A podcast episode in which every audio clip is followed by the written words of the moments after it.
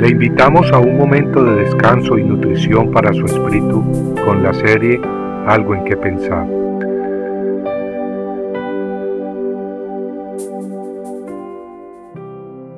Joab dio al rey la cifra del censo del pueblo.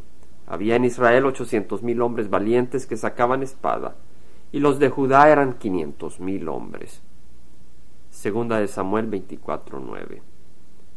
El rey David le había ordenado al jefe de su ejército que fuera por todo el país, por todas las tribus de Israel y numerara su ejército. A Joab no le pareció mucho la orden del rey y le preguntó ¿Por qué se complace mi señor el rey en esto?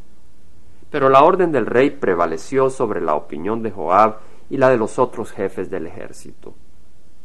¿Por qué quería David saber qué tan grande era su ejército? Probablemente para sentirse fuerte y seguro y hasta orgulloso. Pero este gran hombre de Dios se olvidaba que el poder de Israel no estaba en lo numeroso de su ejército, sino en que Dios estaba con ellos. El buscar poner su confianza en los hombres y en la prosperidad que Dios les había dado, en lugar de ponerla en Dios, fue un pecado que no le agradó mucho al Señor. Cuando Joab regresó a Jerusalén con la información, Nueve meses y veinte días después de haber salido con la orden del rey, David abrió entonces sus ojos espirituales y exclamó He pecado en gran manera por lo que he hecho, pero ahora, oh Señor, te ruego que quites la iniquidad de tu siervo, porque he obrado muy neciamente. Sabemos que quien empezó todo este problema fue nadie menos que Satanás. En el libro Primera de Crónicas, capítulo 21, versículo 1, leemos que se levantó Satanás contra Israel e incitó a David a hacer un censo de Israel. Vemos pues que el de la idea fue originalmente Satanás. La Biblia nos dice que el pecado de David trajo como consecuencia una pestilencia que mató a setenta mil hombres. David se había dejado influenciar por las fuerzas de la oscuridad y las consecuencias fueron terribles. El Señor nos dice en su palabra que debemos resistir al diablo. En Santiago 4.7 el Espíritu Santo nos dice, someteos a Dios, resistid pues al diablo y huirá de vosotros. En primera de Pedro 5.8 leemos que Pedro nos advierte también diciendo, sed de espíritu sobrio, estad alerta. Vuestro adversario el diablo anda al acecho como león rugiente buscando a quien devorar. Pedro escribió estas palabras bajo inspiración directa del Espíritu Santo y hablaba con experiencia.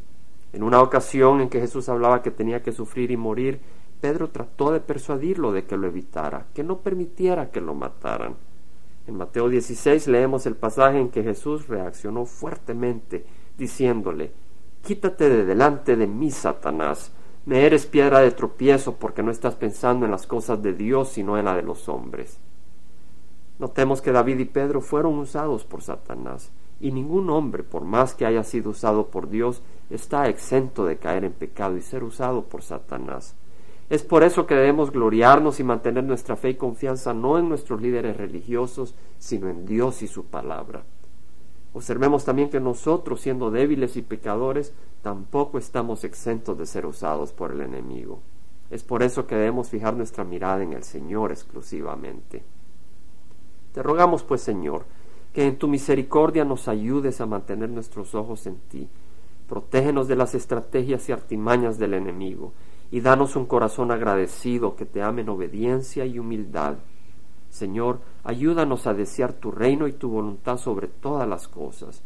Ayúdanos a poner verdaderamente nuestra fe únicamente en ti. Te lo pedimos en nombre de nuestro Señor Jesucristo. Amén. Compartiendo algo en que pensar, estuvo con ustedes Jaime Simán. Si usted desea bajar esta meditación, lo puede hacer visitando la página web del Verbo para Latinoamérica en www.elvela.com. Y el Vela se deletrea E L B de verdad E L A, donde también encontrará otros materiales de edificación para su vida. Puede también escribirnos al Vela Pio Voz 1002 Orange, California 92856, Estados Unidos. Dios le bendiga.